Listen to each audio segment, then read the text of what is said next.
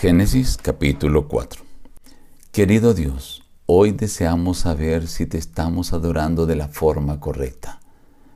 Queremos que la adoración a tu nombre, las ofrendas que traigamos ante ti, sean de tu agrado.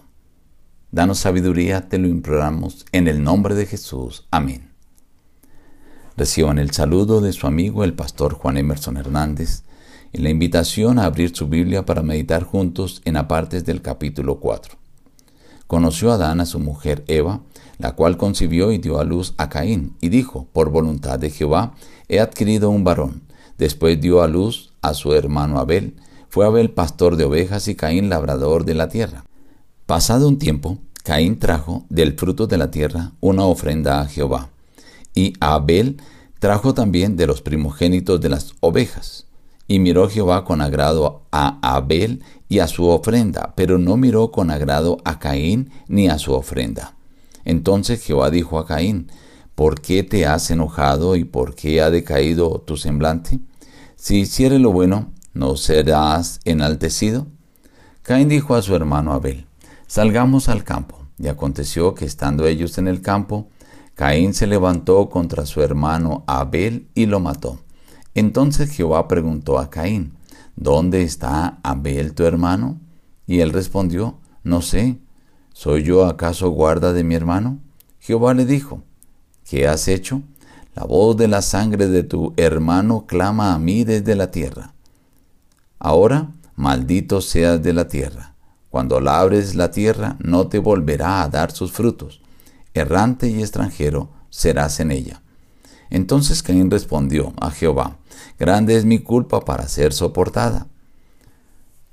Le respondió Jehová, Ciertamente cualquiera que mate a Caín siete veces será castigado. Entonces Jehová puso señal en Caín para que no lo mataran cualquiera que lo encontrara. Conoció Caín a su mujer, la cual concibió y dio a luz a Enoch y edificó una ciudad. Conoció de nuevo Adán a su mujer la cual dio a luz un hijo y llamó su nombre Set, pues dijo, Dios me ha dado otro hijo en lugar de Abel. Entonces los hombres comenzaron a invocar el nombre de Jehová. En este capítulo vemos el desarrollo de la humanidad, pero vemos ya marcadas dos líneas. Los descendientes de Caín, que se vienen a constituir como en la simiente de la serpiente, o sea, aquellos que no adoran, no respetan ni desean obedecer al Señor. Encontramos también que ellos representan dos clases de adoración, los que creen que están adorando a Dios a su manera y los que desean adorar a Dios a la manera de Dios. Caín no obedeció, según algunos comentaristas, lo que Dios había establecido de cómo debía ser las ofrendas, la adoración al Señor. Abel, todo lo contrario, obedeció trayendo una oveja para ofrecerla al Señor, porque sin derramamiento de sangre no habría remisión de pecados. Caín solamente quiso llenar el requisito de llevar una ofrenda y pensó que esa adoración era correcta, pero Dios no la miró con agrado. Y Caín se enojó contra su hermano Abel porque sus obras eran correctas y lo invitó a salir al campo y allí se levantó contra él y lo mató. Caín empieza a ser ahora el primer asesino. Cuando Dios le pregunta a Caín, ¿por qué te has enojado? Le estaba dando la oportunidad para corregir. Ahora le pregunta a Abel, ¿dónde está tu hermano? Porque era una oportunidad para que él se arrepintiera. Pero él no quiso arrepentirse, ni siquiera reconoció. Simplemente dijo, ¿Soy yo acaso guarda de mi hermano? Entonces Jehová usa otra estrategia para hacerle ver que él conoce el pecado de Abel.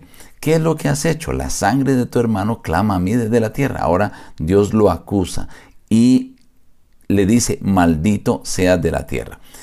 Primero Dios maldijo la serpiente, segundo maldijo la tierra, pero ahora maldice la primera persona y es a Caín.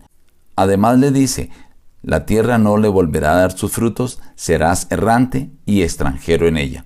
Caín pensó en este momento que su culpa era grande para soportarla. No hubo un arrepentimiento, sino más bien un pesar por lo que ahora le tocaba enfrentar. Es más, se preocupó por su vida cuando le dijo al Señor, ahora quien me encuentre me va a matar.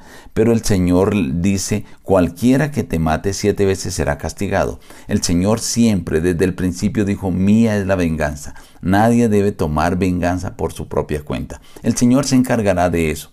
El Señor pone una señal en Caín para que nadie lo mate. Indica también la misericordia de Dios, aún para que Caín pudiera cambiar.